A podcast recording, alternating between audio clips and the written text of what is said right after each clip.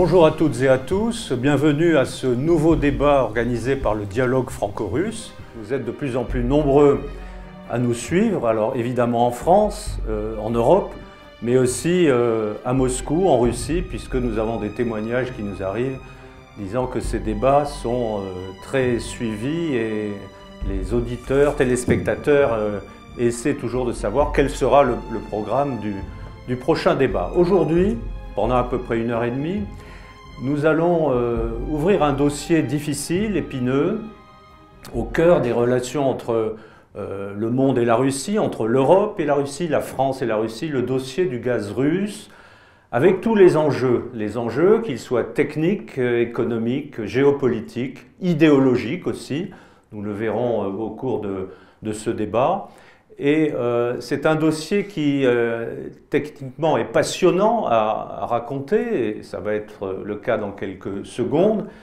euh, mais qui suscite aussi beaucoup d'interrogations ici en Europe, et notamment en France, beaucoup d'oppositions, on verra pourquoi, sont-elles fondées ou non, et qui suscite aussi beaucoup d'espoir sur les plans techniques et politiques. de la même façon que la coopération entre la France et la Russie est active, et, bénéficiaire pour les deux parties sur le plan spatial, parfois sur le plan culturel aussi, on peut penser que ce dossier du gazoduc euh, ou du gaz russe pourrait être une nouvelle façon de coopérer avec la Russie en évitant euh, évidemment les polémiques habituelles. Sur ce dossier, nous avons euh, pu réunir quelques-uns des meilleurs spécialistes de la question dans, tous, ces, dans tous ces aspects. Et je suis très honoré de pouvoir euh, animer ce débat en compagnie de ces personnalités qui, vous allez le voir, ont toutes des, raisons de, venir chez nous au dialogue euh, franco-russe pour expliquer ce dossier et le décortiquer ensemble sans idéologie, sans préjugés, sans caricature. Alors, certains, euh, une personnalité est, avec nous en présentiel, comme on dit aujourd'hui, et les trois autres débatteurs seront euh, soit en France, soit à Moscou, euh, en distanciel.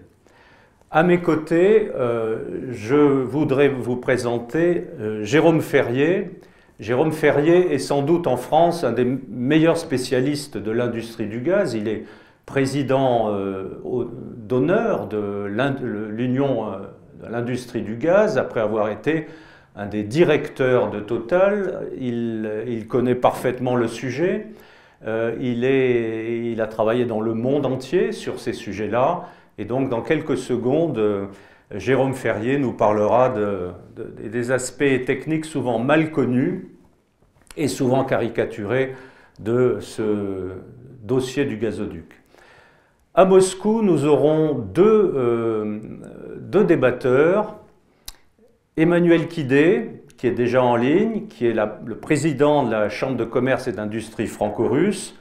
Emmanuel Kidé euh, est à Moscou depuis longtemps et on peut dire qu'il euh, fait partie de ceux qui maintiennent en état la passerelle, le pont, la passerelle, je ne sais pas comment on peut l'appeler, entre la France et la Russie, malgré les aléas politiques, malgré aussi les tentatives de sabotage idéologique de cette relation depuis un certain nombre d'années. Euh, Emmanuel Kidé nous donnera, insistera un peu plus sans doute sur les aspects économiques du gaz russe et, de l'Europe. Euh, quelque part en province, mais je ne dirai pas où, euh, nous avons un ambassadeur qui nous regarde et qui va participer, Jean de Glignasti. Beaucoup d'entre vous le connaissent et il est ancien ambassadeur de France à Moscou. On peut dire qu'il a été un de nos grands ambassadeurs. Il a eu la chance de faire euh, euh, la liaison ou d'avoir deux présidents russes, euh, Medvedev, Dimitri Medvedev et Vladimir Poutine au tournant des années 2011-2012. Jean de Glignasti a écrit un certain nombre de livres. Il est aujourd'hui chercheur à l'IRIS. Euh, et parmi ces livres, je ne vais pas tous les citer, mais il y en a un que je trouve passionnant parce qu'il est euh, euh, très pédagogique, il permet de comprendre beaucoup de choses, notamment pour les plus jeunes. c'est sa, géopolitique de la Russie, paru je crois il y a un an ou deux chez Erol. Et ce livre est passionnant parce qu'en quelques cartes et des textes courts et synthétiques, il fait comprendre le poids, le rôle et la puissance de la Russie et la nécessité de, bah, de parler à ce, à ce géant. Euh, son dernier ouvrage va paraître à la fin de ce mois, je crois. Voilà. C'est euh, la petite histoire des relations euh, franco-russes chez un éditeur qui s'appelle L'Inventaire. Monsieur l'ambassadeur, c'est bien ça, voilà. C'est bien ça. Alors, nous aurons, il n'est pas encore avec nous, mais il est en train de rejoindre, il est dans les embouteillages à Moscou, euh, nous aurons un, intervenant, un débatteur russe, Pavel Zavalny, qui nous rejoint donc dans quelques dizaines de minutes. Alors Pavel Zavalny est l'ancien directeur de Gazprom Transgaz Yogursk, qui est euh, le plus grand euh, transporteur de, gaz sibérien vers l'Europe. Pour vous donner une idée, il couvre un réseau de, plus de, près de 2000 km, ce transporteur, et, il achemine par jour, par jour 1,5 milliard de mètres cubes de gaz. À l'heure actuelle, Pavel euh, Zavalny est euh, député de la Douma et au sein de la Douma, c'est-à-dire le Parlement russe, il est euh, président ou chef du comité de l'énergie et à ce titre, il est sans doute un des hommes politiques russes, un des députés russes qui connaît le mieux euh, le, sujet du gaz et les enjeux du gaz pour la Russie, mais aussi euh, pour l'Europe. Alors, nous avons organisé notre débat euh, avec des exposés liminaires, l'aspect technique que Jérôme Ferrier va nous, va nous développer, l'aspect économique, ce sera M. Emmanuel Kidé à Moscou, et puis les aspects plus politiques ou géopolitiques ou géostratégiques avec euh, Jean de Glignasti, euh, notre ambassadeur. Et euh, M. Zavalny, lui, donnera, dès qu'il nous rejoindra, le point de vue russe sur les, besoins, les possibilités de fourniture de gaz à l'Europe, et puis aussi sans doute, puisque c'est un homme politique, M. Zavalny nous dira comment, quelle est la perception de la Russie sur ces blocages européens à l'heure actuelle. Alors, sans perdre de temps, euh, et puis ensuite, donc, euh, des questions, euh, un, débat nous, animera nos, débatteurs. Nous irons peut-être un peu plus sur certains détails en fonction de ce qui aura été dit. Alors on commence la, première intervention en posant un peu le cadre général du dossier, tous les aspects techniques, peut-être géographiques aussi, mais techniques notamment pour comprendre ce qu'est euh, la production russe aujourd'hui, les exportations russes, et puis les moyens techniques euh, utilisés pour exporter cette richesse, notamment en direction de l'Europe, mais avec euh, différents itinéraires qui chacun peuvent poser problème, et ça, nous l'aborderons ensuite dans les aspects plus géopolitiques. Alors je vais passer le micro et la parole à Jérôme Ferrier, qui donc va nous expliquer, nous poser les termes techniques de ce dossier euh, significatif. Merci Frédéric, bonjour à tous et merci aux organisateurs de m'avoir invité à participer à ce débat de haute qualité. Alors quand on parle de ce sujet, euh, surtout ces derniers temps, il y a euh, d'abord de l'émotion, parfois même de la passion, quelquefois de l'irrationnel. Euh, il est donc euh, important, euh, je dirais, de revenir à l'expression triviale des fondamentaux. Qu'est-ce que le gaz représente pour la Russie et qu'est-ce que le gaz russe représente pour l'Union européenne? La Russie, c'est la première réserve gazière au monde, avec à peu près 20% de l'ensemble des réserves gazières aujourd'hui prouvées devant l'Iran qui en représente 16%, euh, le Qatar 12% et la Turkménistan 10%. Vous voyez que avec euh, ces quatre pays d'Europe centrale euh, et d'Europe et Moyen-Orient aussi avec, avec le Qatar, vous avez près de 60% de l'ensemble des réserves gazières aujourd'hui dans le monde. Et puis la Russie, c'est aussi un, grand producteur, c'est le deuxième producteur au monde derrière les, États-Unis. la production mondiale de gaz aujourd'hui, c'est 4000 milliards de mètres cubes. Alors, ce sont peut-être des chiffres qui ne vous parlent pas de, façon directe, mais euh, la, consommation française aujourd'hui, c'est 45 milliards. Donc, vous voyez, la, France pèse 1% de la consommation mondiale du gaz. Et sur cette production de 4000 milliards de mètres cubes, vous en avez 3000 qui sont consommés par les pays producteurs, commencez par la Russie et les États-Unis, consomment massivement le gaz qu'ils produisent, et puis il vous reste 1000, alors j'arrondis les chiffres pour que ce soit plus facile à, intégrer, 1000 milliards de mètres cubes qui font l'objet d'un marché international, c'est-à-dire qui traversent au moins une frontière. Euh, sur ces 1000 milliards de mètres cubes, d'ailleurs, ils se répartissent à peu près à part égale aujourd'hui entre du gaz tuyau, c'est-à-dire ce qui est vendu à travers des gazoducs, et c'est en cela que euh, Nord Stream en particulier est concerné, et puis une petite moitié, c'est un peu moins de 50%, qui est commercialisée sous forme de gaz naturel liquéfié, et qui est évidemment une composante de souplesse dans les marchés du gaz, parce que vous pouvez plus facilement rediriger le gaz que vous envoyez euh, au regard euh, des besoins des marchés ou des conditions économiques, alors que quand vous êtes lié par une canalisation, eh bien évidemment, les deux parties sont liées, ce qui d'ailleurs consolide en règle générale les relations par l'intermédiaire des gazoducs.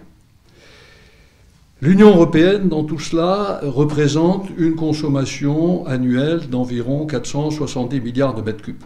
Donc assez considérable. Vous voyez que sur les, sur les 1000 milliards de mètres cubes qui font l'objet de commerce international, vous avez un peu moins de la moitié commercialisée à l'intérieur de, l'Europe.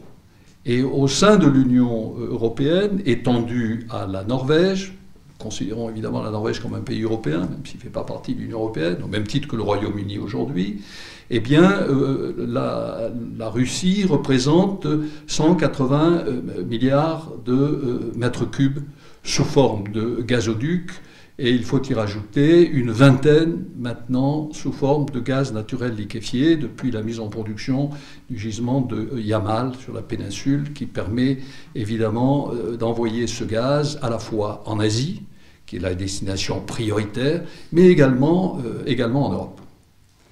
Et puis au sein de l'Europe, évidemment, euh, chaque pays a une approche différente au regard de sa balance énergétique et de l'équilibre de ses approvisionnements. L'Allemagne est très dépendante euh, du gaz russe, c'est le pays aujourd'hui européen le plus dépendant. Euh, derrière, vous avez l'Italie. Alors l'Allemagne, c'est 60%, euh, l'Italie, c'est 35%, et puis vous trouvez la France au niveau de 15%. Donc quand on cite ces chiffres, déjà, on comprend que le positionnement au sein de l'Union européenne, de chacun des pays n'est pas forcément le même.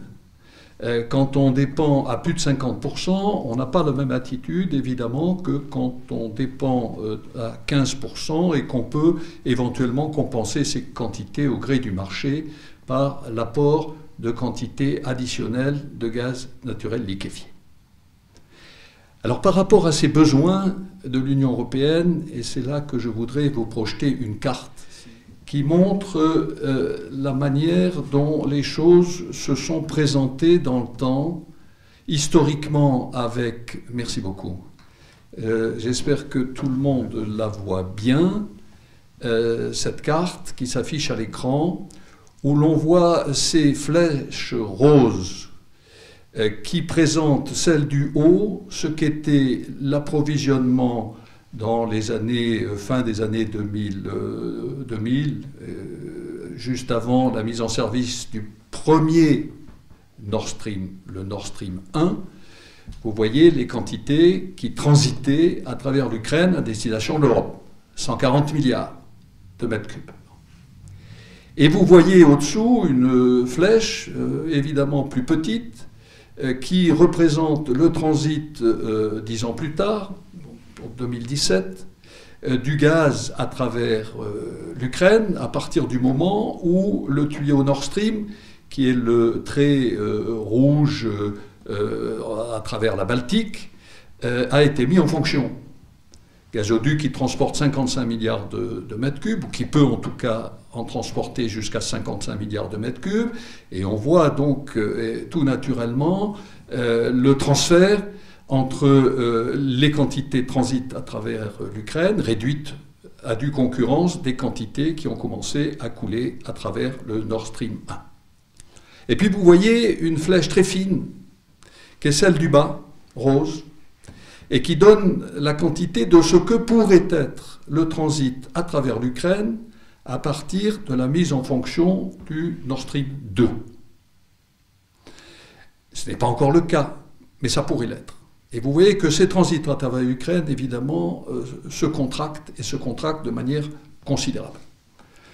La Russie, en même temps qu'elle imaginait ce transit nord, qui avait du sens euh, à travers la Baltique, D'abord parce que la route était plus directe, ensuite parce qu'elle s'affranchissait de tous les transits, même si c'était un transit sous-marin, depuis Viborg à côté de Saint-Pétersbourg jusqu'à Grevenfeld, proche de la frontière euh, germano-polonaise, avait aussi imaginé d'avoir un tuyau au sud qui permettait d'irriguer euh, plus directement les pays euh, importateurs du sud de l'Europe, notamment l'Italie, par le tuyau finalement Blue Stream, South Stream, pardon, qui ne s'est jamais construit sous cette face, de cette manière-là, avec un atterrage tel qu'il était prévu en Bulgarie, mais parce que l'Union européenne et la Russie n'ont pas réussi à se mettre d'accord sur les conditions d'entrée sur le territoire européen, ce tuyau s'est transformé en Turkish Stream, euh, atterrant en Turquie, mais vous voyez quand même qu'il atterre euh, assez proche euh, de la frontière de l'Union européenne, si bien que un jour, et le moment venu, il sera possible d'y transiter aussi des quantités à destination de, de l'Europe. Alors vous avez là, je dois dire, tout l'enjeu de la réalisation du Nord Stream 2. Rajouter 55 milliards de mètres cubes additionnels par un passage du Nord, de nature à euh, mettre en difficulté le transit ukrainien, c'est l'objet, du débat entre la Russie euh, et euh, l'Union européenne. Alors, ces tuyaux du Nord, comme d'ailleurs les tuyaux du Sud, ils contribuent d'une certaine façon à la sécurisation des approvisionnements par des routes différentes. Simplement, c'est toujours du gaz russe. Et donc, légitimement, l'Union européenne considère que si elle continuera d'avoir des besoins en gaz russe, on estime que globalement, si vous voulez, la consommation européenne euh, sera relativement stable. Parce qu'il y a une augmentation dans les centrales électriques, euh, en substitution du charbon, notamment en Allemagne, mais en contrepartie, il y a de l'efficacité énergétique sur les installations et que l'un dans l'autre, on a une perspective sur les dix prochaines années relativement stable des consommations euh, en Europe. Néanmoins, il y a un second approvisionneur de l'Union européenne, qui pendant longtemps était d'ailleurs le numéro 1, qui est la Norvège. Et la Norvège peut être amenée à avoir un déclin de ses productions. Et euh, il faudra bien donc que euh, l'Union européenne trouve du gaz additionnel pour compenser les chutes du gaz d'origine norvégienne. Et là aussi, c'est l'enjeu, parce que tous les pays, je le disais, n'ont pas la même dépendance. Vous avez certains pays, d'ailleurs, euh, de l'Europe centrale, qui ont une dépendance à 100% du gaz russe. La République tchèque, la Slovaquie, la Hongrie ont une dépendance à 100%. Et puis vous en avez d'autres, comme l'Espagne, qui ont une dépendance euh, encore inférieure à celle de, la France. Donc c'est compliqué d'avoir une attitude qui soit euh, un positionnement homogène au niveau de l'Union européenne quand les enjeux sont aussi différents. Euh, le problème ukrainien euh, vis-à-vis de l'Union européenne, euh, il est double. D'abord parce qu'il y a des quantités qui sont laissées au passage en Ukraine pour payer le transit, et l'Ukraine a besoin de ces quantités qui, naturellement, lui permettent d'avoir accès à du gaz. Si le transit est réduit, il y aura moins de gaz disponible pour l'Ukraine et il peut se passer ce qui s'est déjà, passé sur des périodes de tension euh, hivernaux en particulier, où l'Union européenne a été amenée à venir en secours sur le principe de la solidarité. On ne laisse pas tomber un partenaire. Et donc il a fallu que l'Union européenne détourne sur ses propres quantités des quantités de gaz envoyées à l'Ukraine qui n'en avait plus suffisamment par le transit du gaz russe. C'était évidemment pas économique, c'était des situations extrêmes, et il n'est pas question que ce soit une euh, situation qui s'installe euh, dans le temps. Et puis, il y a un aspect qui est assez peu connu, c'est que euh, l'Ukraine a des capacités importantes de stockage. Et le stockage, le stockage c'est très important parce que c'est d'abord de la sécurité d'approvisionnement, mais c'est aussi un poumon entre les quantités consommées en hiver et les quantités consommées en été. Euh, il y a un, swing factor, c'est-à-dire un effet de, balancement euh, qui fait que en, hiver, euh, par exemple, vous avez plus de 50% des quantités consommées sur les réseaux européens qui proviennent des stockages, lesquels ont été remplis opportunément en été. Donc le stockage est une composante essentielle. Euh, L'Allemagne a du stockage, 40 milliards, l'Italie 17, la France en a 12. On en, règle générale, on considère qu'il faut avoir à peu près 25% de, consommation chez soi. Il se trouve que l'Ukraine a un potentiel qui est monté jusqu'à 28 milliards. Donc l'Ukraine a un, potentiel de capacité de stockage considérable qui a joué à fond en 2020 pourquoi? Parce que euh, en 2020, avec la crise, la demande euh, a euh, baissé, elle s'est réduite, et les contrats ont continué d'être satisfaits, et que ce gaz, il a fallu le stocker, et l'Ukraine a été utilisée pour stocker une partie des quantités que les pays de l'Union européenne n'étaient pas en capacité de prendre. Donc il y a une vraie composante stockage en Ukraine qui contribue à l'équilibre, je dirais, des pays de l'Union européenne et qui encourage l'Union européenne à euh, maintenir euh, et à chercher à faire en sorte que euh, une quantité minimale, alors laquelle ça fait toujours l'objet des, des, contrats, certains disent 40 milliards de mètres cubes, d'autres un peu plus, d'autres un peu moins, pour à la fois assurer les besoins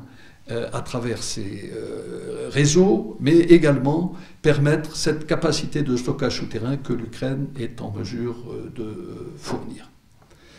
Voilà en première analyse ce que je voulais vous dire. Je reviendrai peut-être un peu plus tard au gré des questions que Frédéric pourrait avoir sur quelles sont les autres alternatives, à moins que vous ne souhaitiez, Frédéric, que je ne l'aborde dès maintenant, euh, je vous repasse la parole et puis vous me redemanderez. D'où peut venir le gaz pour l'Union européenne s'il ne vient pas de Russie Merci Jérôme de, de vous poser les, questions et les bonnes questions.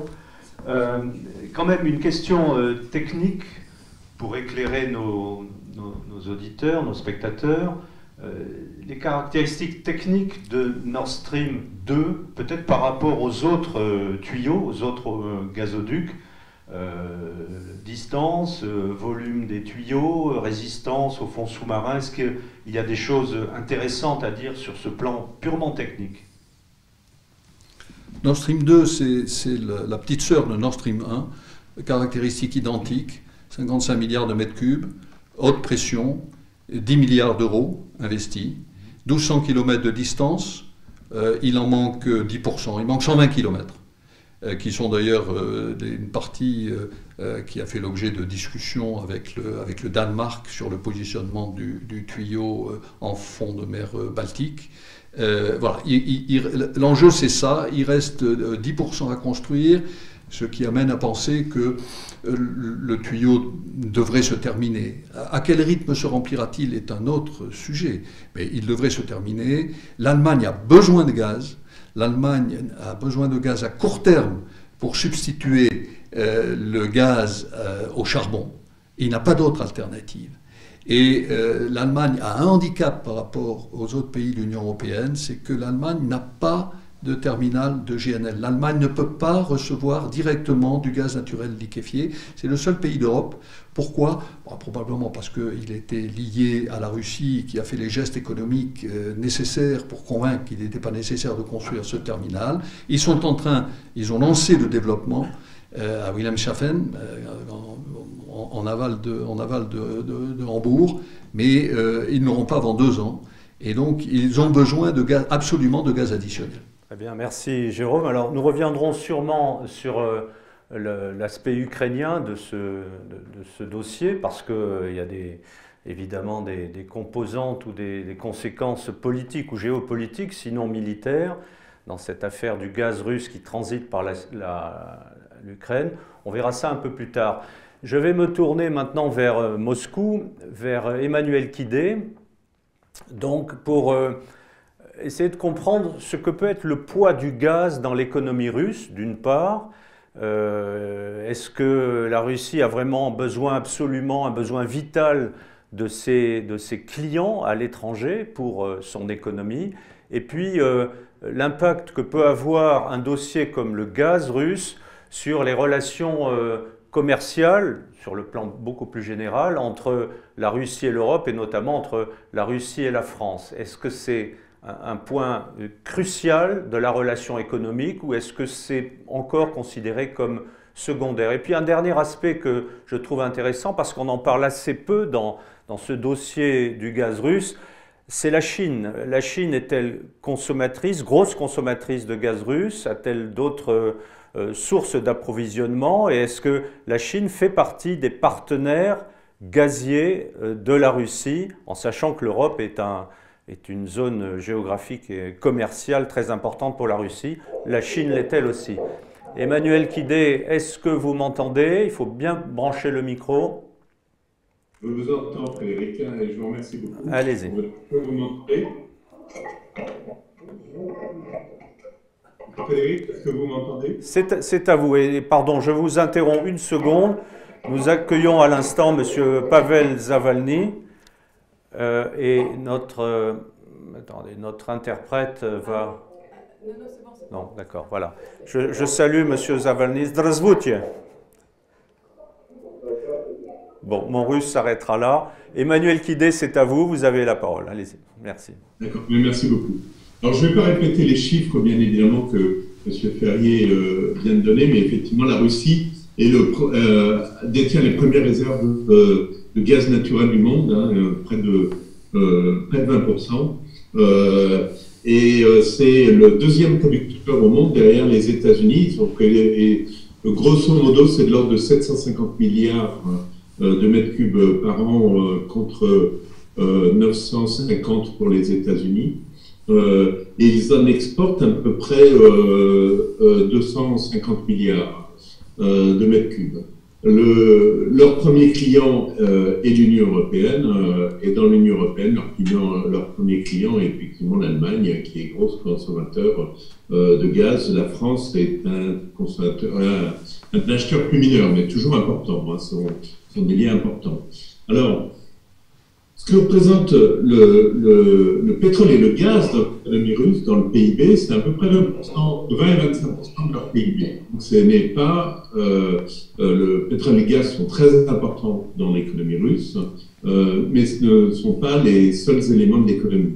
en revanche, ça représente 40% de leur... 60% de leurs revenus et 40% de leur exportation. Euh, donc, euh, oui, sur un plan purement économique, euh, la vente de, gaz est quelque chose d'important pour la Russie. Mais il faut savoir que sur un plan macroéconomique, la Russie se porte plutôt bien. c'est le taux d'endettement après Covid de la Russie est de l'ordre de 20%.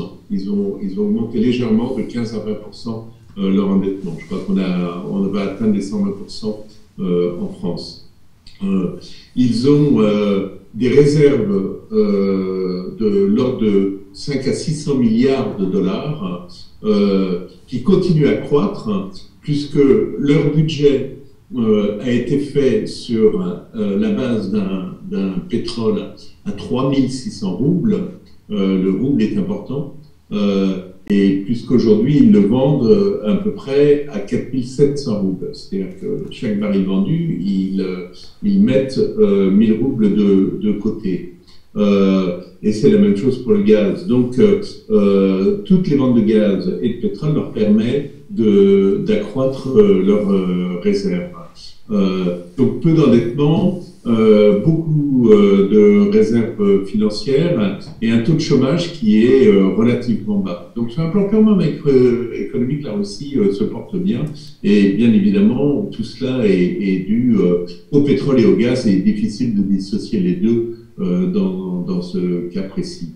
vous parliez de la Chine et vous me, demandiez quels étaient les liens avec la Chine sur un plan purement gazier. Euh, il commence à vendre à la Chine. Alors, M. Ferrier le fait remarquer euh, très justement, c'est-à-dire que vous avez par euh, la mise en production du champ Yamal dans le nord de la Sibérie, euh, qui est une usine de gaz liquéfié, les premiers bateaux qui sont allés vers la Chine. Alors, c'est pas encore un acheteur très très important de gaz. Ils se fournissent aussi au Qatar, si je ne trompe pas, nos amis chinois. Euh, c'est pas encore un acheteur très important, mais ça pourrait le devenir.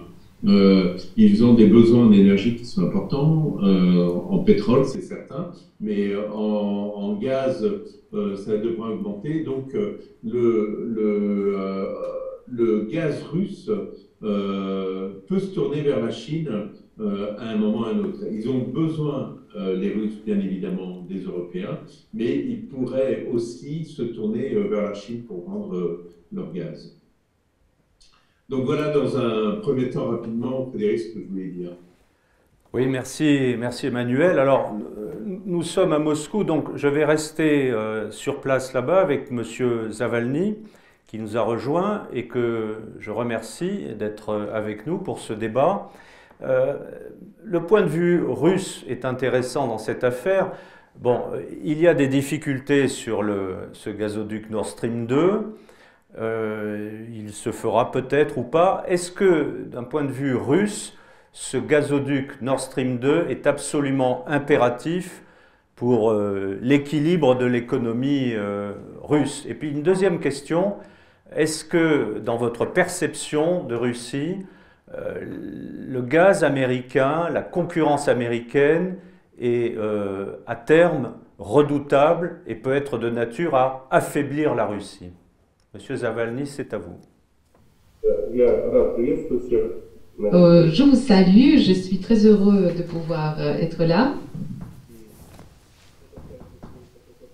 En ce qui concerne Nord Stream 2, euh, merci pour votre question. C'est effectivement une question d'actualité. Pourquoi est apparu ce projet tout d'abord? Tout d'abord, euh, c'est lié au volume de production de gaz. 40, il y a 40 ans, il y avait le gazoduc Oringoy, Oujgorod.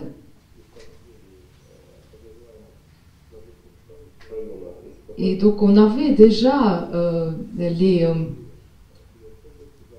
les gisements dans la Sibérie orientale à côté de Tumen. Medvejye, Yamborskaye, Zapolarnoye, Ruskoye, ce sont les différents gisements de gaz. Pesovoye, Romuta. Donc voilà, tous ces gisements, c'était à l'époque nécessaire pour fournir le gaz en utilisant le gazoduc Ringoy Ujgorod. On a créé euh, six tuyaux pour ensuite fournir ce gaz en Ukraine et via Ukraine. Et donc, euh, on utilisait ce gaz de la Sibérie occidentale. Et euh, ce gaz était envoyé vers l'Occident, vers l'Europe. Mais ces gisements, maintenant, vont venir bientôt à leur épuisement. Donc en fait, euh, la production diminue. Donc euh, malgré euh, les autres petits gisements satellites qui sont découverts à côté. Et donc aujourd'hui, nous avons commencé à produire le gaz à Yemal, sur le presqu'île de Yemal. L'an dernier, nous avons atteint 115 milliards de mètres cubes. Dans 10 ans, notre objectif pour le volume total, 300 milliards de mètres cubes par an.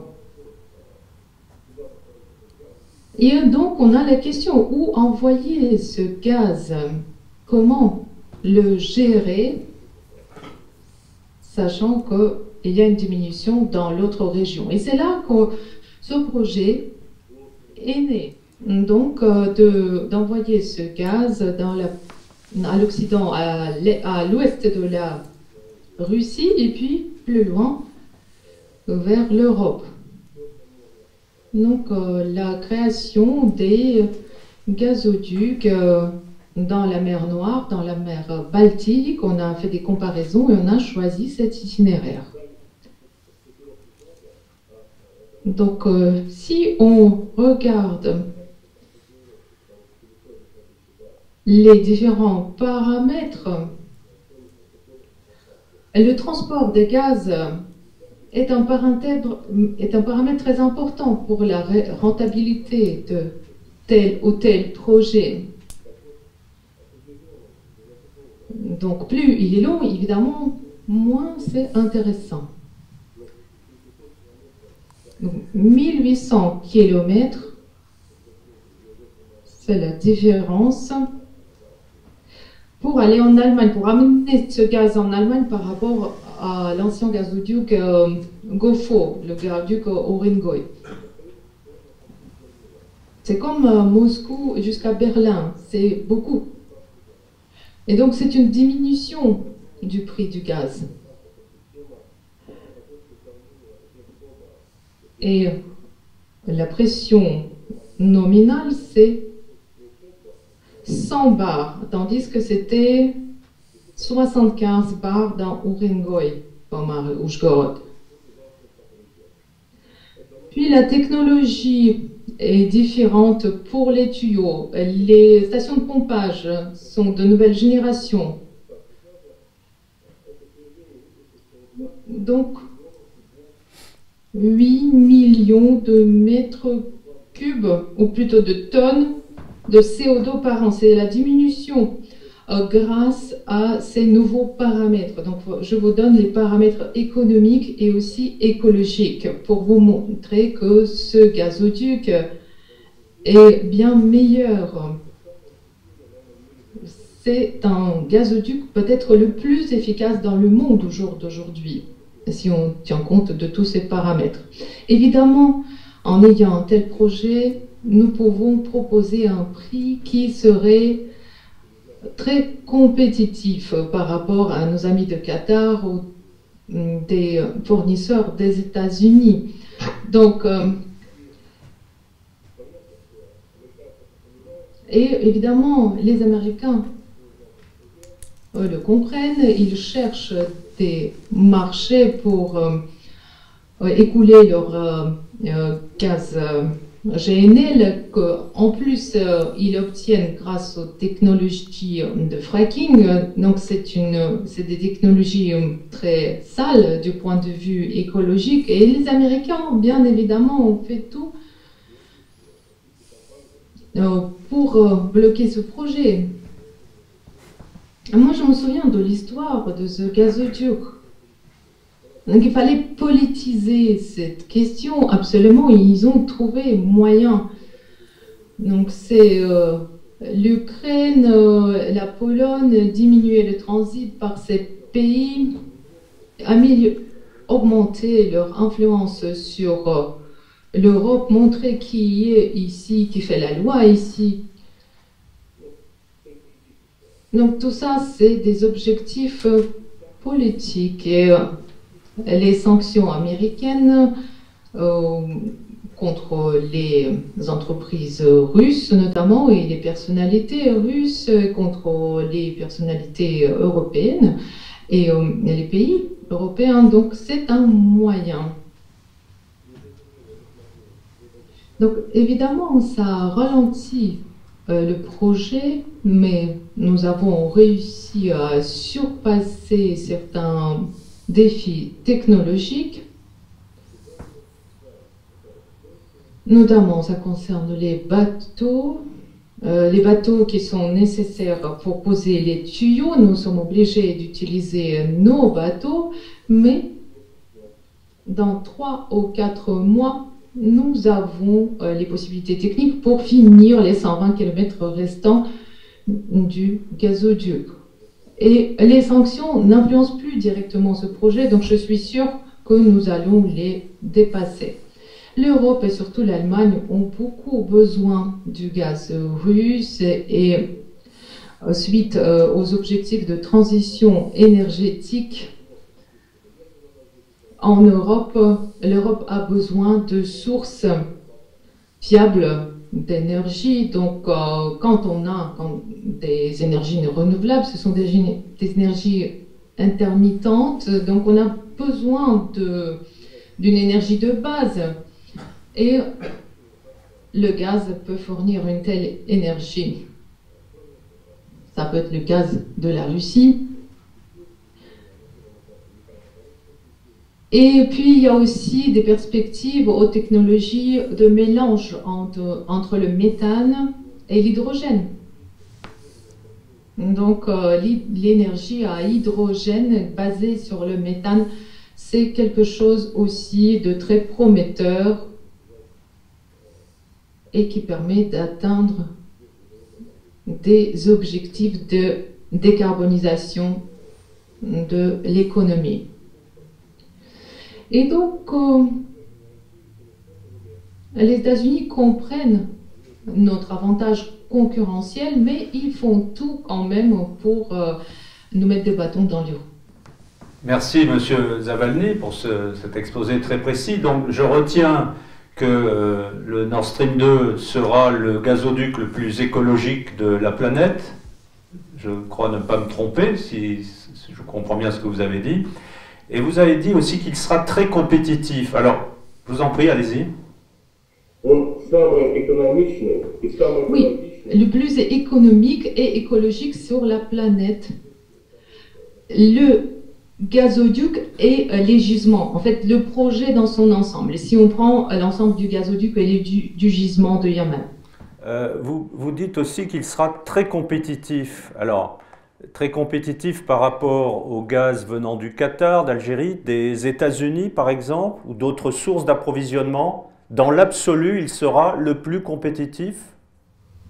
Oui, le plus compétitif.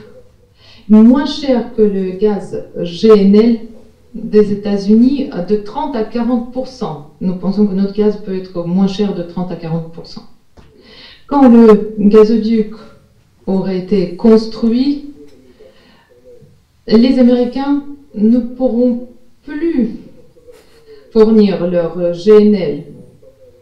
18 milliards de mètres cubes, c'est ce qu'ils fournissent actuellement.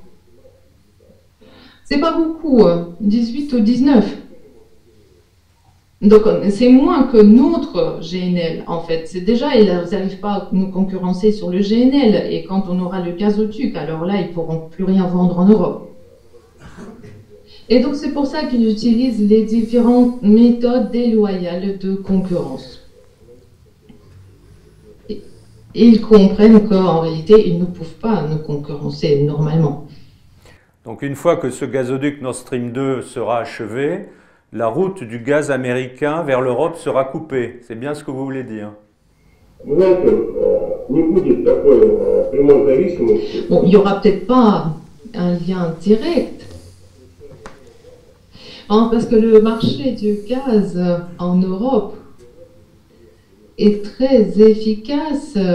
Il y a plusieurs sources. Il y a le pétrole, il y a les euh, énergies renouvelables, toutes ces sources constituent un mix énergétique de différents pays.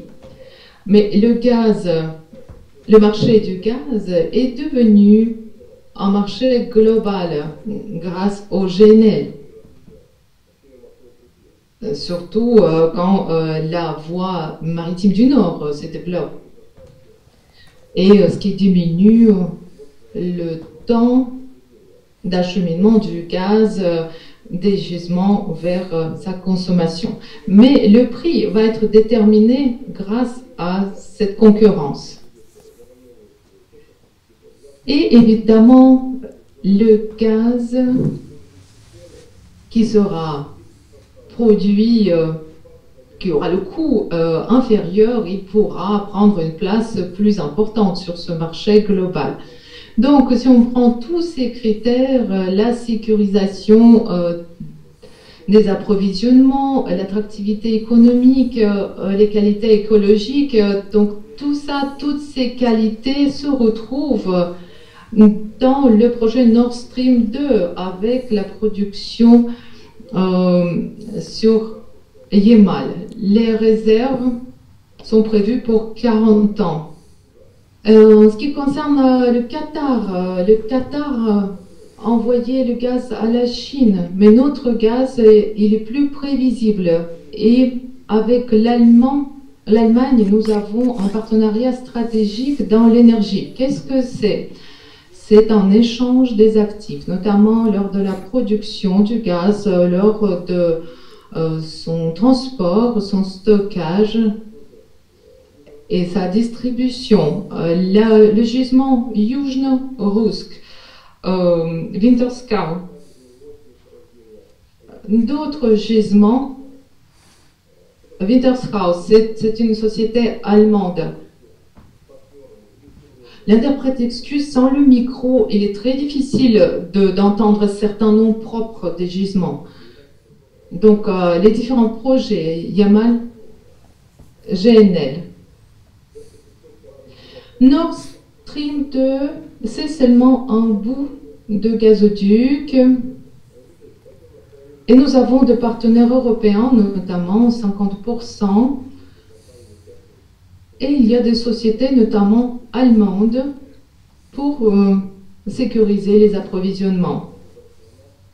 Et aucun, aucune autre société, aucun autre pays ne peut garantir les approvisionnements aussi bien que la Russie et Gazprom. Merci, M. Zavalny. Alors, avant de me tourner vers M. de Glignasti, qui patiente et je l'en remercie, euh, quand même une toute dernière question. Vous avez évoqué les sanctions euh, américaines et européennes appliquées euh, à la Russie, imposées à la Russie. Est-ce que ces sanctions ont contribué à dégrader les capacités d'extraction, de production, d'exportation du gaz russe en matière de technologie. Est-ce que les technologies russes sont toujours au point et, up-to-date, comme on dit en français ou peut-être en russe? Nous ne dépendons pratiquement pas sur le point technologique des Américains. Peut-être 1 ou 2 pour certains, certains équipements, mais nous avons réussi déjà à contourner ces sanctions.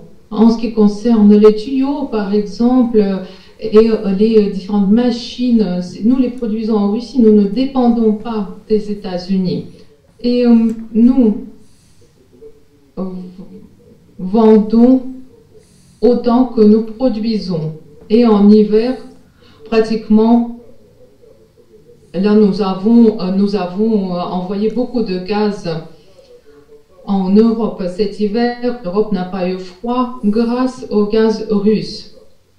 Il y a eu un déficit de fourniture de gaz. Et qui a couvert ce déficit? C'est la Russie. C'est Gazprom qui a réussi à couvrir et fournir les quantités nécessaires à l'Europe euh, cet hiver. Alors, il y a aussi le gaz offshore de Sakhalin. Donc, euh, ça, c'est une autre. C'est un, un gisement qui nécessite euh, certains équipements sous-marins. Non, mais et les sanctions empêchent euh, l'achat de ces équipements. Mais grâce à ces sanctions, en fait, nous avons développé nos propres équipements et nous allons pouvoir remplacer. Donc, euh, nous, allons produire en Russie ces machines. C'était pas prévu, c'est des machines sous-marines pour l'extraction du gaz et il y a hum, des gisements assez complexes, mais à cause des sanctions, on a été obligé de le faire et on, on l'a fait. C'est nous qui avons été les premiers dans l'espace, c'est pas les Américains. Donc là aussi, pour les technologies d'extraction du gaz, nous aussi, nous euh, mettons en œuvre maintenant nos propres technologies et nous allons être indépendants. Les sanctions ne marchent que sur une période courte, un an, deux ans, mais à long terme, on gagne. Regardez l'agriculture. Après les sanctions, nous avons augmenté, euh, notre croissance était de 4 à 5% par an. Nous avons augmenté notre production. Aujourd'hui, on exporte 30 milliards de dollars. D'ailleurs, pour les armes, c'est 15 milliards. Donc, nous exportons plus de produits d'agriculture, deux fois plus que d'armement, juste pour vous donner une idée. Et donc, tout ça, c'est les sanctions. Et euh, nous emportons 10, 12 milliards de dollars, euh, d'ailleurs les fromages français. Mais nous aussi, nous pouvons aussi maintenant faire les fromages français. Bon, merci, Monsieur Zavani. Je ne crois pas que ce soit une, une, bonne idée de faire des fromages français.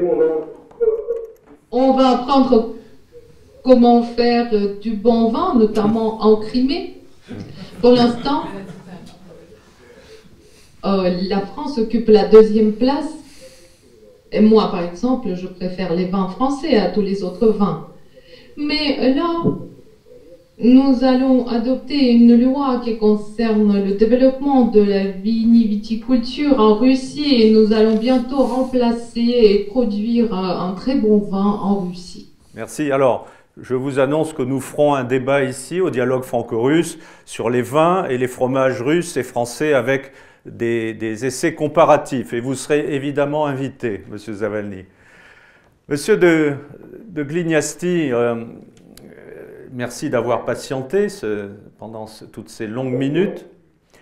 Euh, est-ce que ce dossier du gaz russe, euh, ce gazoduc Nord Stream, est aujourd'hui une pomme de discorde très difficile à résoudre ou au contraire pourrait être une, une, passerelle, une passerelle de plus pour maintenir ce lien très difficile, actuel, hein, actuellement, entre la France et, la Russie, entre l'Europe et la Russie. Et sur ce dossier du gaz russe, la France et l'Allemagne sont-elles vraiment sur la même longueur d'onde? Et, et qui a intérêt à quoi dans cette affaire?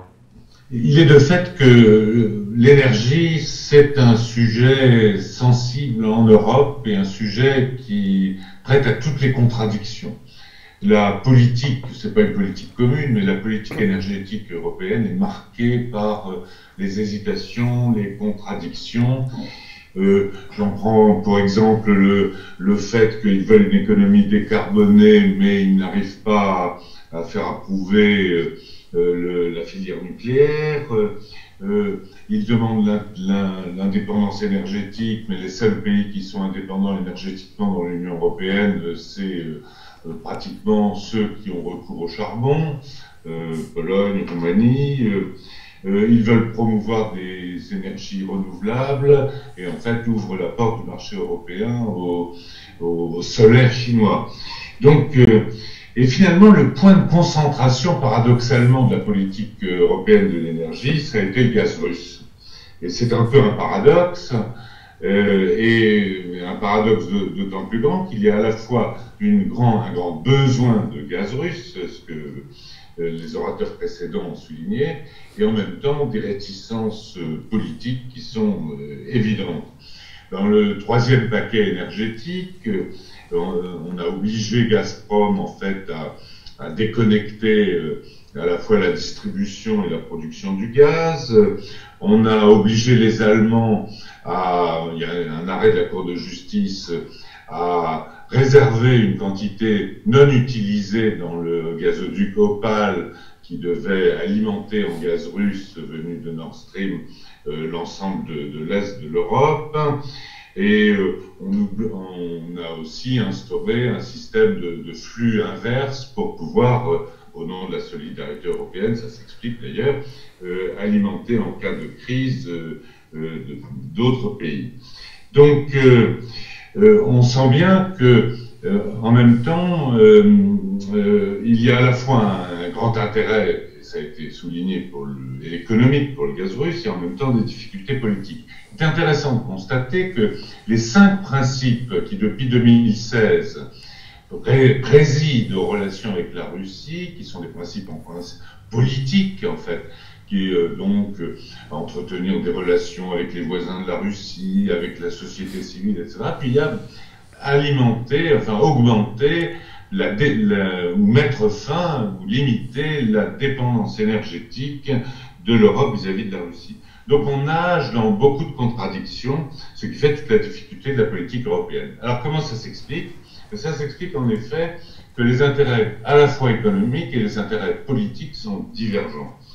Euh, je ne vais pas m'étendre très longtemps, mais prenons par exemple euh, simplement la France et l'Allemagne en matière de, de gaz russe. Euh, l'Allemagne a l'ambition de créer un hub, euh, un hub gazier euh, au nord de, l'Europe et de distribuer le gaz russe, qui est le moins cher, le meilleur, euh, le, moins polluant, à l'ensemble du continent européen, plus particulièrement l'Est et le Nord. L'Allemagne a donc besoin de ce, ce, gaz naturel russe et elle a besoin de Nord Stream 2. Quand on regarde la France, ben, la France, en fait, euh, d'abord, sa part de, gaz russe dans sa consommation est largement inférieure, puisqu'elle est inférieure à un cinquième maintenant, alors que les Allemands sont proches de 40%.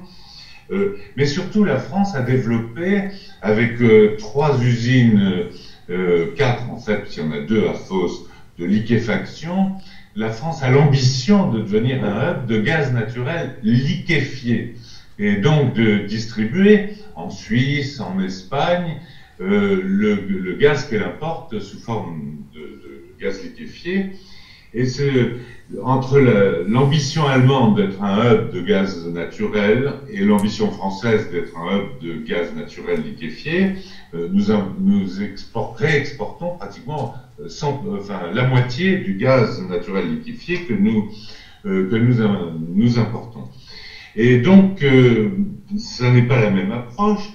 Ça n'empêche pas la France d'avoir de très bonnes relations avec la Russie, puisque le gaz naturel liquéfié de Yamal a aussi vocation à alimenter les usines de, Dunkerque ou de, de, Montoire en Bretagne. Donc, euh, mais l'approche vis-à-vis de la Russie est différente. Et ça explique très bien pourquoi, notamment sur Nord Stream 2, la France a une position euh, relativement euh, nuancée en positif, mais plutôt hésitante. C'est-à-dire, on voit à un moment le président qui dit euh, euh, on soutient l'Allemagne, et puis on voit le ministre des Affaires européennes qui dit nous avons des doutes sur Nord Stream 2. Donc toutes ces hésitations tiennent au fait que pour nous, le gaz naturel venant par Nord Stream n'est pas un enjeu fondamental, alors qu'il l'est euh, pour l'Allemagne. Un mot sur la politique. Euh, il est évident que euh, la question du, gaz et des gazoducs est une question éminemment géostratégique. Et là, nous avons à l'intérieur de l'Europe aussi euh, des, visions euh, totalement différentes. Je commencerai évidemment par euh, la vision que je pourrais qualifier de nouveau rideau de fer, c'est-à-dire celle qui rejoint, réunit la Pologne, les pays baltes, la Suède, et avec évidemment en filigrane la crise ukrainienne.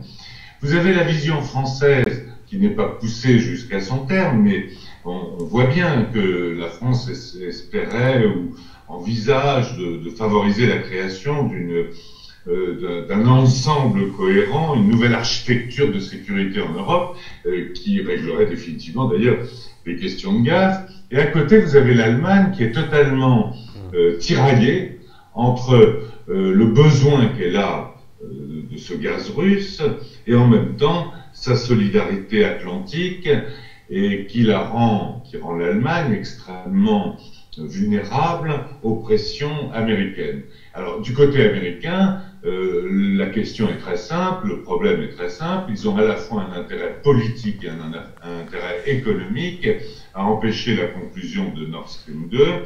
Intérêt économique, on l'a vu, parce qu'ils veulent le concurrencer avec le gaz naturel liquéfié et intérêt euh, politique parce que, évidemment, la question ukrainienne lui donne un, levier et un instrument de pression sur, euh, euh, sur la Russie.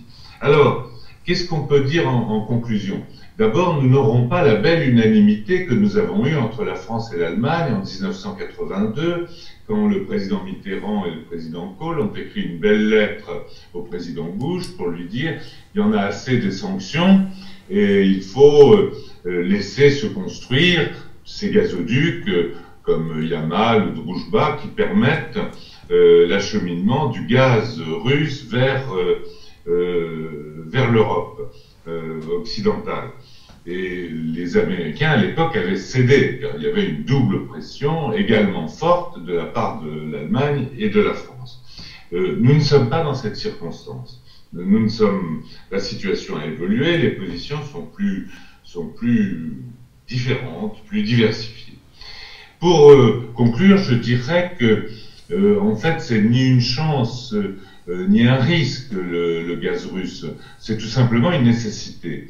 C'est une nécessité, ce qui veut dire que le sort de Nord Stream 2, en fait, dépend surtout, à mon sens, euh, de, la reprise ou de la mauvaise reprise économique qui va se, profiler dans les mois qui viennent. Euh, si l'économie européenne repart très fort, euh, le besoin de Nord Stream 2 sera tellement grand pour l'Allemagne que l'Allemagne euh, se battra, euh, quelle que soit sa majorité, pour terminer Nord Stream 2 et le mettre en fonction. Si la reprise économique est faible, je crains que les pressions américaines et les hésitations des autres États membres de l'Union européenne ne conduisent à de nouveaux délais sur Nord Stream 2.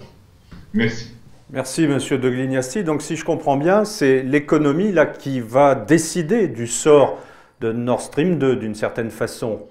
On, peut dire ça, c'est-à-dire que euh, tout dépend en fait de l'Allemagne, puisqu'elle est pratiquement la seule, euh, avec quelques États membres derrière, à se battre pour sauver Nord Stream 2.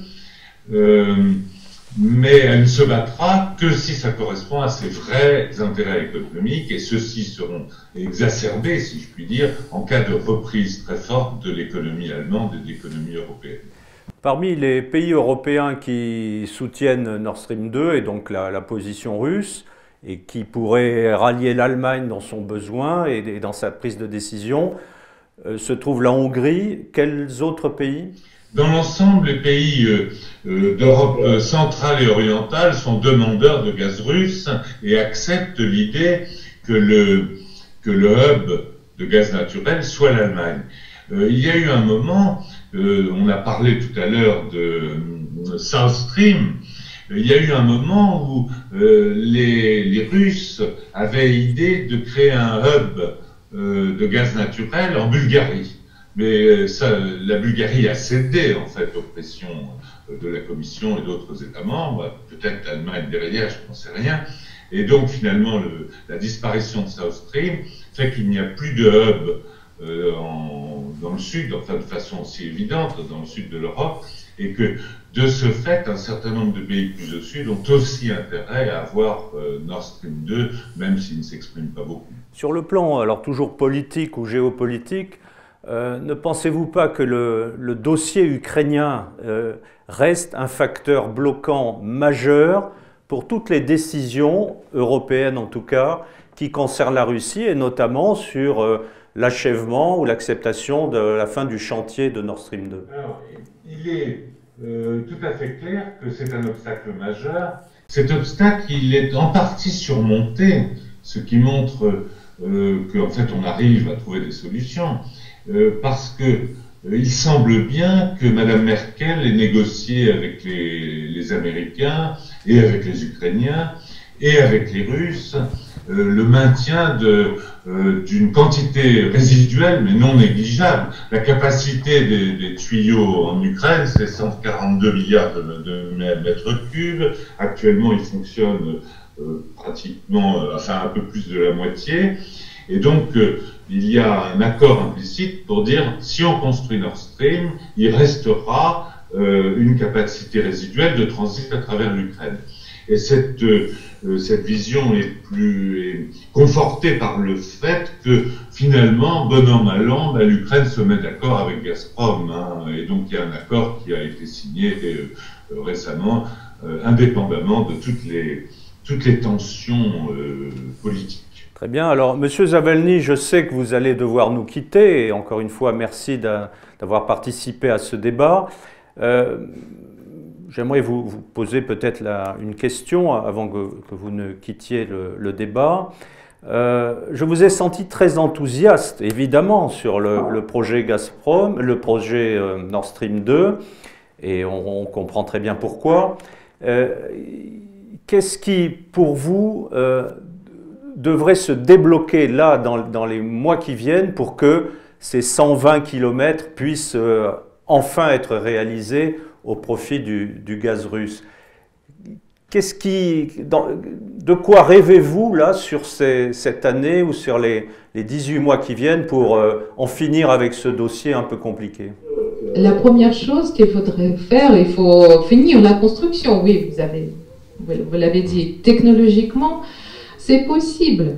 La construction continue, donc je suis sûr que cela va être achevé. Et dès que ce sera achevé, la question sera moins controversée parce que quand ce sera existant, il faudra juste euh, s'entendre comment charger ce gazoduc. Et, nous avons le droit notamment de le charger. Pour le Nord Stream 1, on avait la même chose. Il y a une loi européenne qui oblige à donner la possibilité aux producteurs de transporter son gaz à travers le gazoduc existant. On, on a dit ici qu'il y a 15 ans, l'Europe a décidé, c'était en 2005, euh, de diminuer sa dépendance des fournitures de gaz en Russie. Donc c'était 25-26% le gaz russe consommé en Europe. Et maintenant, c'est 36%. Donc les gens ont lutté en 15 ans. On a essayé de diminuer la dépendance et finalement, au lieu de 25, c'est 36% maintenant. Donc euh, finalement, toutes ces décisions euh, ne font que nuire.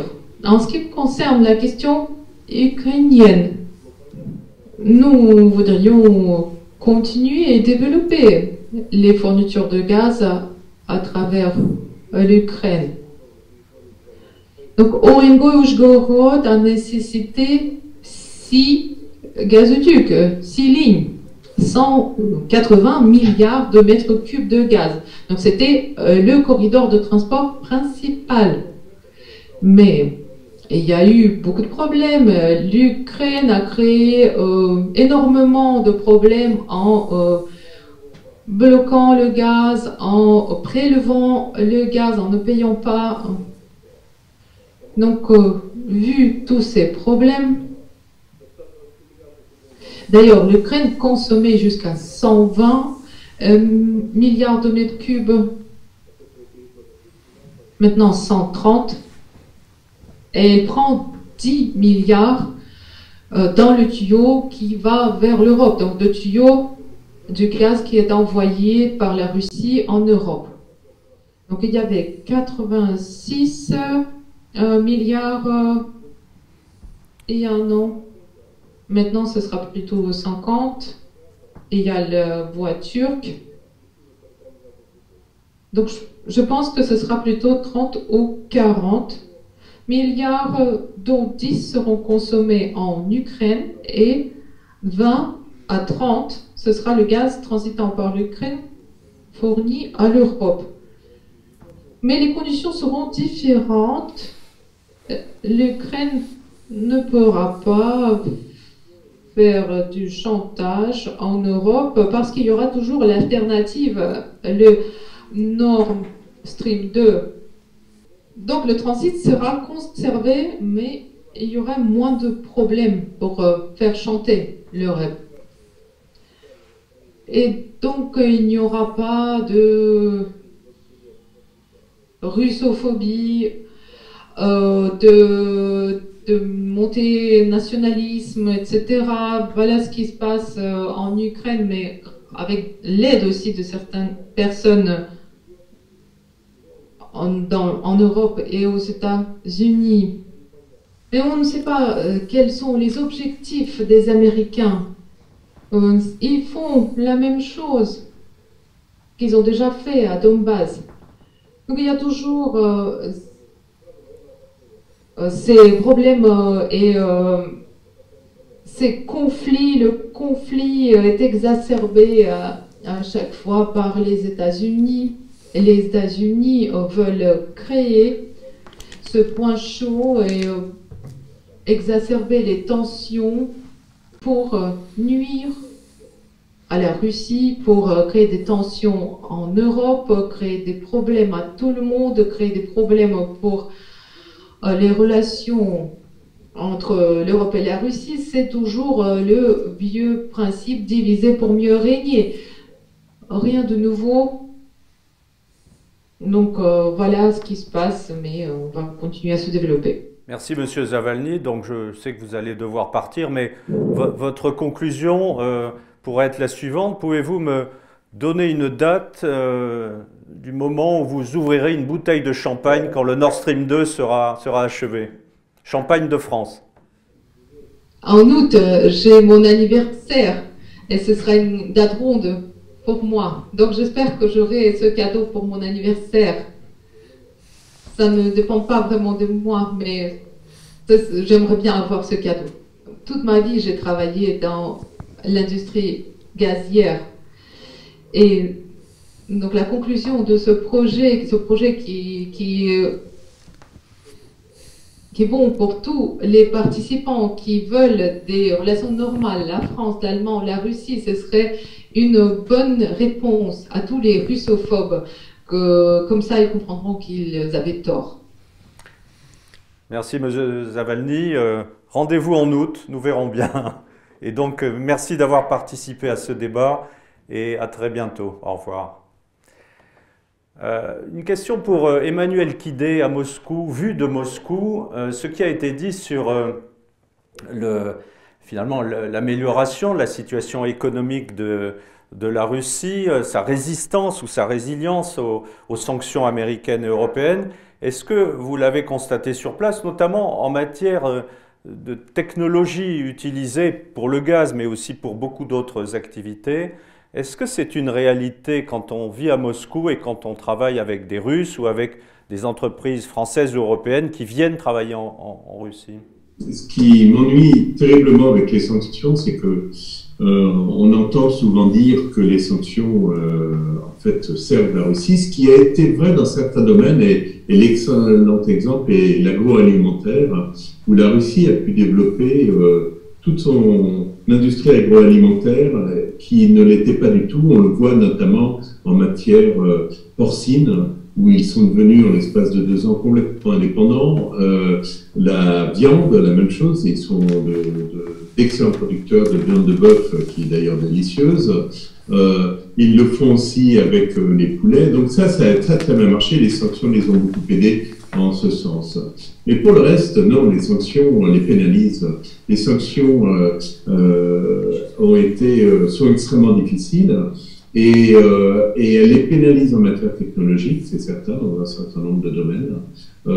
Et elles les pénalisent aussi parce que nous, en tant qu'entreprise étrangère, sommes sous pression américaine pour limiter nos investissements, voire dans certains cas se retirer.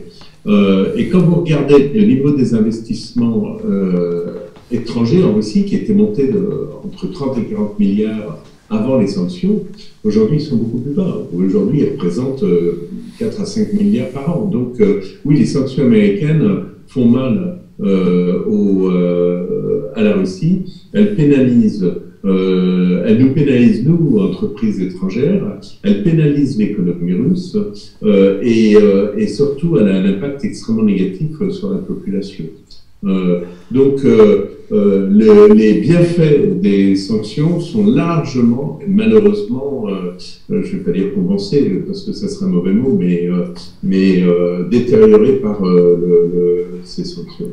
Merci. Alors on a beaucoup parlé de ce gros tuyau de Nord Stream 2, un mètre de diamètre, je crois.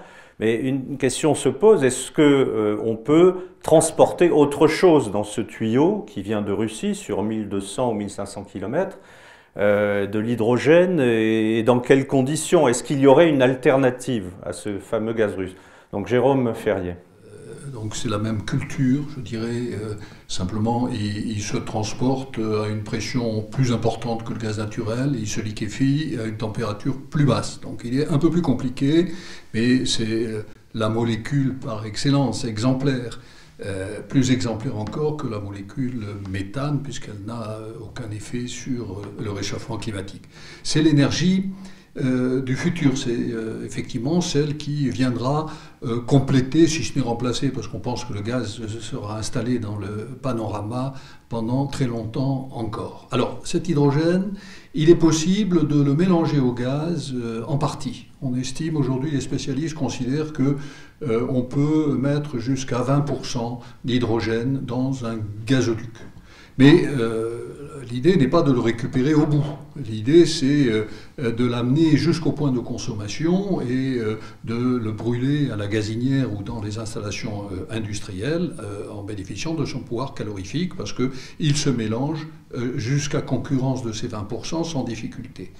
Là, l'idée concernant le Nord Stream est un peu différente et euh, je crois que c'est une piste qui mériterait d'être creusée. L'idée consiste à dire, si ce euh, Nord Stream 2 euh, se termine, se conclut, mais ne se remplissait pas, on pourrait aussi imaginer de transporter du gaz à vocation de le transformer au bout en hydrogène. Euh, on ferait euh, à ce moment-là ce qu'on appelle aujourd'hui de l'hydrogène gris, qui, vous le savez, euh, représente 96% de l'hydrogène produit, le reste étant l'hydrogène d'origine renouvelable, il y en a très peu, et l'hydrogène par électrolyse, c'est porteur d'avenir, mais aujourd'hui c'est une partie tout à fait, tout à fait marginale.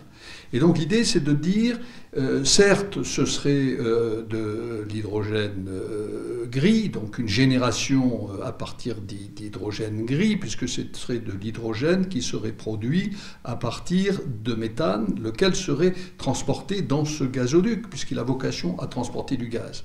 Et puis cet hydrogène gris, à l'arrivée, vous pouvez en faire de l'hydrogène bleu. Alors qu'est-ce que c'est que l'hydrogène bleu? Eh bien, c'est celui par lequel vous pouvez capter le CO2 que vous produisez euh, au moment où euh, vous transformez votre méthane en hydrogène, vous avez de l'eau et puis vous avez du CO2. Et ce CO2, à ce moment-là, vous le captez et vous allez l'injecter dans des, dans des stockages appropriés qui sont en général d'anciens gisements. Et il se trouve que, effectivement, l'Europe étant tellement bien connectée à l'ensemble des réseaux et puis aussi des gros producteurs de CO2, allait imaginer euh, d'aller enfouir ce CO2 dans à proximité, je dirais, ou pas trop loin en tout cas, du lieu de, production de, cet hydrogène serait intelligent. Donc il y a une possibilité qui est effectivement celle de dire on pourrait aussi y consacrer, alors c'est une vision à, à, moyen, à moyen long terme, hein, parce qu'à ce moment-là, il faut dédier euh, totalement, je dirais, euh, l'une des deux branches du Nord Stream, parce que vous ne rempliriez pas la totalité, à y transporter du méthane, mais du méthane à vocation de transformer en hydrogène, puisque le marché ne serait pas en mesure d'absorber deux fois 55 milliards de mètres cubes par cette voie du Nord. Merci. Monsieur l'ambassadeur, on, on évoque euh, en ce moment la Russie sur beaucoup, la, pardon, la Turquie sur beaucoup d'autres sujets qui concernent très directement l'Europe, mais dans ce dossier du gaz euh, russe ou des acheminements de, gaz ou d'hydrocarbures, euh, la Turquie est, très directement concernée. Parce qu'elle est le point d'arrivée déjà de nombreux tuyaux. Alors, dans ce dossier du gaz russe et notamment du Nord Stream 2, la, Turquie joue-t-elle un rôle particulier contre ou pour tel ou tel intérêt? C'est clair que la, la, Turquie est un hub. C'est un hub à la fois pour les tuyaux qui partent de Russie et c'est un hub pour les tuyaux qui cherchent à contourner la Russie. Et donc toute, toute l'ambiguïté est, là. Hein. La, Turquie joue un jeu extrêmement complexe. Alors, c'est un point de passage, évidemment, vers l'Europe du Sud. Euh, l'échec de South Stream est compensé par euh, la construction, comme il a été dit tout à l'heure, de Turk Stream. Et Turk Stream a vocation à alimenter euh, la Grèce et, et donc la Turquie, plus un des pays, ça ne sera plus la Bulgarie, seront un hub pour le, pour le, sud de l'Europe. Donc, euh, c'est une des raisons supplémentaires pour lesquelles euh, tout le monde euh, a, une diplomatie, comment dirais-je, un peu ambiguë vis-à-vis de la Turquie. On défend ses intérêts, mais on sait qu'une partie de ses intérêts dépendent aussi de la Turquie et la diplomatie turque en joue à merveille, comme on l'a vu récemment quand la délégation de l'Union européenne était en Turquie. Merci. Monsieur Kidé, les, des entreprises françaises sont-elles très directement euh, engagés sur euh, Yamal ou sur euh, même le, Nord Stream 2 Sont-elles présentes malgré les sanctions? Alors sur Yamal, oui, bien sûr, puisque vous avez Total qui, est, qui détient 10% de, de, Yamal et qui est aussi un investisseur dans Novatec. Ils détiennent 19% de Novatec et lui-même détient 60% de Yamal. Euh, mais ce n'est pas euh, une autre, euh, enfin, Novatec est sous sanction, mais le projet Yamal n'est pas sous sanction. Parce que ce qui est sous sanction américaine, ce sont tout ce qui est offshore, alors que le Yamal est inshore. Donc, il n'y a pas de problème avec Yamal. en revanche, oui, vous avez plusieurs entreprises européennes, vous savez, qui sont dans le projet Nord Stream 2, dont Engie. Euh, et pour l'instant, nous attendons de voir ce que vont faire euh, nos amis américains euh, et quelles vont être leurs réactions. et surtout, nous attendons les résultats des négociations avec les Allemands pour savoir s'ils vont pénaliser ou non les, entreprises européennes qui participent à Nord Stream 2. Et par exemple, en, proportion, les, les, entreprises françaises domine sur, ce, bah, sur le secteur de Yamal par rapport aux Allemandes ou à, d'autres entreprises? Ah oui, oui, parce que euh, vous avez euh, euh, dans Yamal, alors j'ai plus exactement les pourcentages, mais Total est un partenaire extrêmement important. mais sinon, l'autre partenaire très important, c'est les Chinois. Pourquoi les Chinois? C'est dû aux sanctions c'est une résultante des sanctions, puisque lorsque les sanctions sont apparues, c'était au moment du début du financement de, de Yamal, et que les, les banques, euh, notamment françaises, ont refusé de financer le projet Yamal en dollars, parce que vous aviez eu l'amende de BNP Paribas qui leur avait fait peur. Mais ils ont aussi refusé de le faire en euros, alors qu'en euros, ils auraient pu le faire, euh, puisqu'ils tombaient plus sous le, poids des, sous le poids des sanctions américaines, mais néanmoins, ils ont refusé de le faire. Donc, euh, c'était un projet de l'ordre de 31 milliards de dollars, euh, donc extrêmement important, et pour le financer, ben, finalement, ce sont les Russes en rouble et les euh, Chinois en yuan qui ont euh, financé ce projet, et, et c'est vraiment une conséquence des sanctions. C'est la première fois que les Chinois financer un projet international d'une telle ampleur. Et ça leur a donné euh, les moyens de le faire et surtout ça leur a appris comment financer ce type de projet. On n'avait pas eu les sanctions, ça aurait été financé en grande partie par la France. Et qu'il y a d'autres grandes entreprises françaises qui sont présentes pour réaliser les travaux et le développement. Vinci, en particulier, avec euh, sa compétence dans le domaine des euh, pieux et des plots, puisque la particularité d'Yamal, c'est qu'on est en situation de permafrost et qu'il euh, y a plus de 80 000 pieux qui ont été positionnés, forés, pour soutenir l'ensemble des installations. Et puis il y a GTT, petite pépite française qui est très spécialisée, elle, dans les, les bacs, les bacs de gaz naturel liquéfié, qui a une situation quasi, euh, quasi de monopole compte tenu de sa haute technologie. Donc voilà, Vinci et, et, GTT euh, parmi d'autres. Alors, ce qui vient d'être dit est quand même assez étonnant, mais finalement, quand on connaît la politique américaine dans le monde, ça ne l'est pas vraiment. Euh, ces sanctions américaines, malheureusement aussi européennes, euh, finalement ont permis à la Russie de relancer son agriculture, euh, de, repartir dans la bataille de l'autosuffisance, à donner des idées aux Chinois en matière de partenariat financier c'est assez étonnant comme, euh, gâchis finalement d'un point de vue d'intérêt américain ou même européen. Euh, je me tourne vers euh, Monsieur de Glignasti, Monsieur l'ambassadeur. Aujourd'hui, bon, ces sanctions, on en parle très régulièrement, ont-elles vocation à être maintenues s'inédier C'est-à-dire, c'est renouvelé, je crois, tous les, tous les six mois. Euh, qui est réellement aujourd'hui convaincu, je parle de l'Europe, hein, pas des États-Unis, qui est convaincu de la nécessité absolue de maintenir ces sanctions? Ces sanctions, euh, quand on les a lancées, à l'initiative de la France, d'ailleurs à l'époque, non pas on les a lancées, mais on a mis en place un système qui n'était pas le système habituel pour les sanctions, puisque les sanctions russes, il faut l'unanimité pour les prolonger, alors qu'avant, il fallait, il suffisait d'une voix pour euh, maintenir les sanctions. Donc euh, c'est un système qui est en principe plus propice, si je puis dire, à l'interruption de la sanction. Alors euh, il suffirait théoriquement qu'un État membre comme l'Italie, euh, la Grèce ou Chypre disent les sanctions, on n'en veut plus. En fait, c'est pas comme ça que ça se passe. C'est-à-dire qu'à chaque fois, c'est le consensus qui joue euh, à un moment, l'Italie avait été très tentée, la Grèce très tentée de, de, mettre leur veto au renouvellement des sanctions.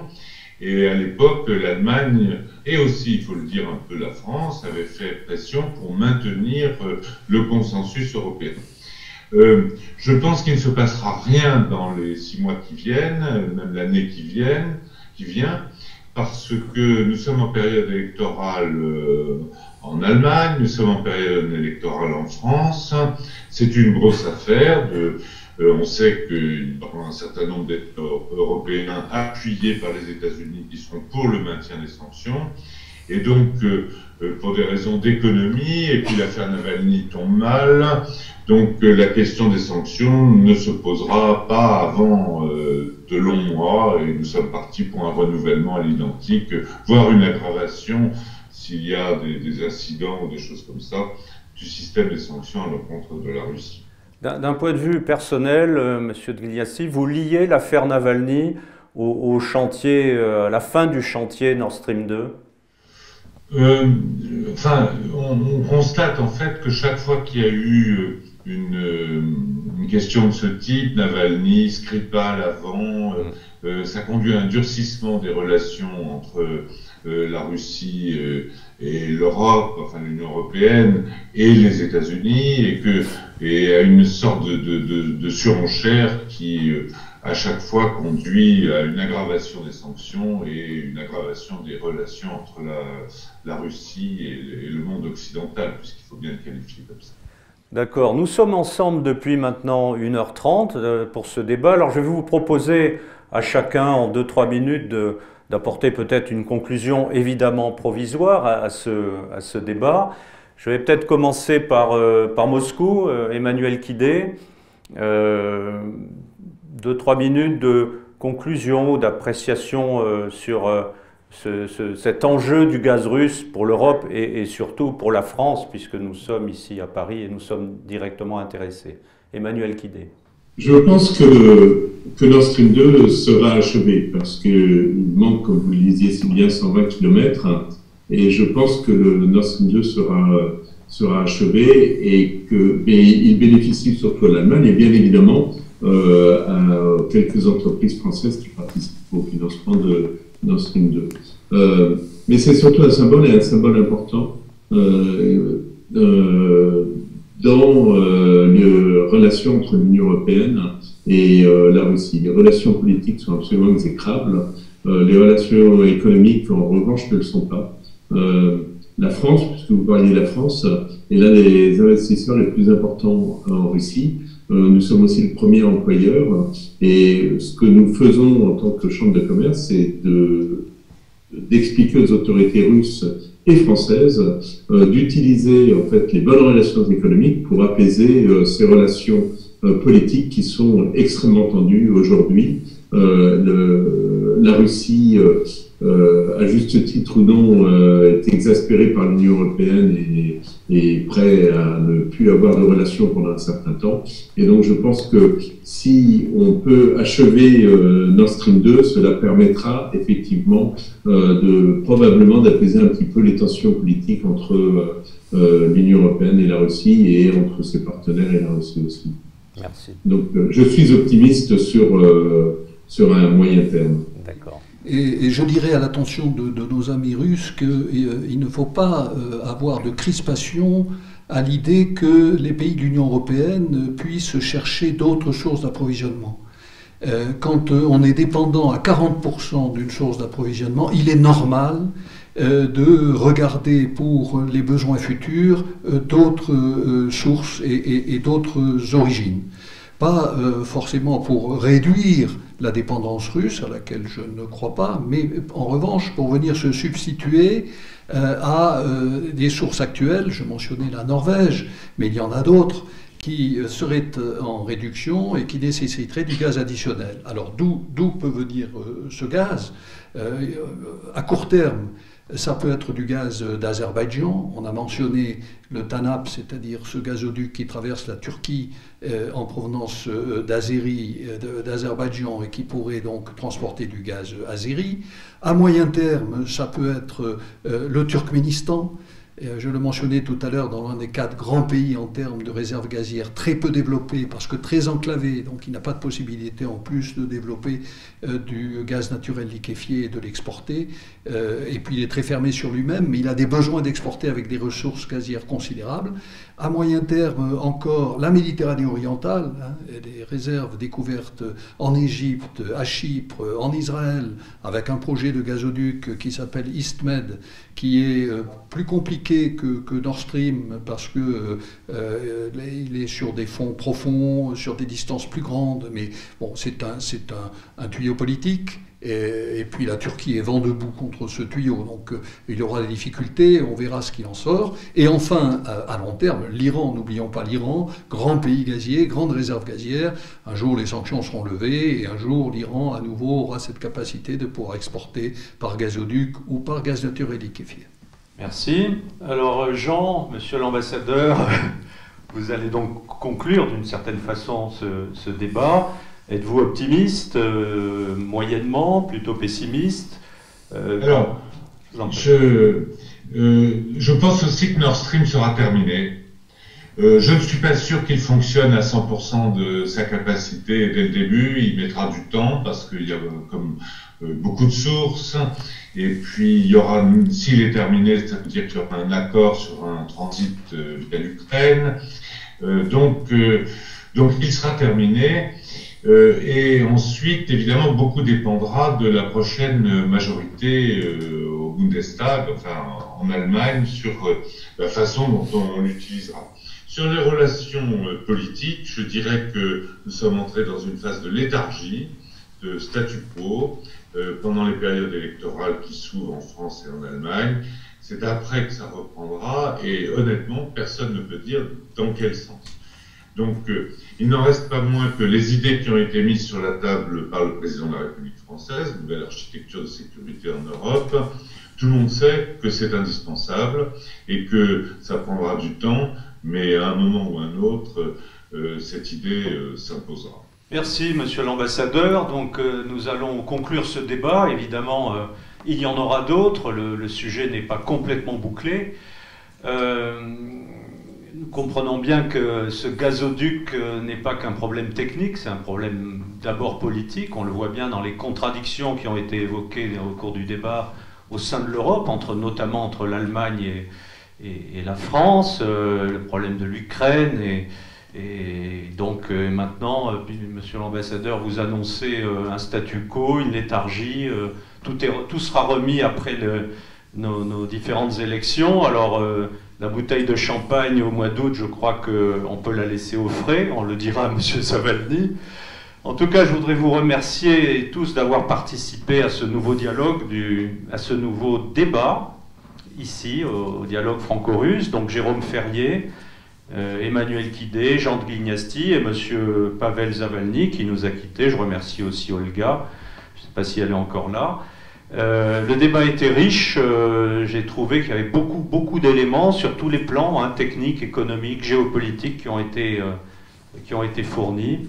Et je vous donne rendez-vous, pour ceux qui le veulent, bah, sur, sur, YouTube, sur le site de, du dialogue franco-russe. Les prochains débats, je n'en ai pas encore les thèmes. Euh, Irina euh, pourra vous, transmettre ça dès que possible. Et en tout cas, je vous remercie une nouvelle fois de nous avoir suivis. Je vous dis euh, à très bientôt. Merci.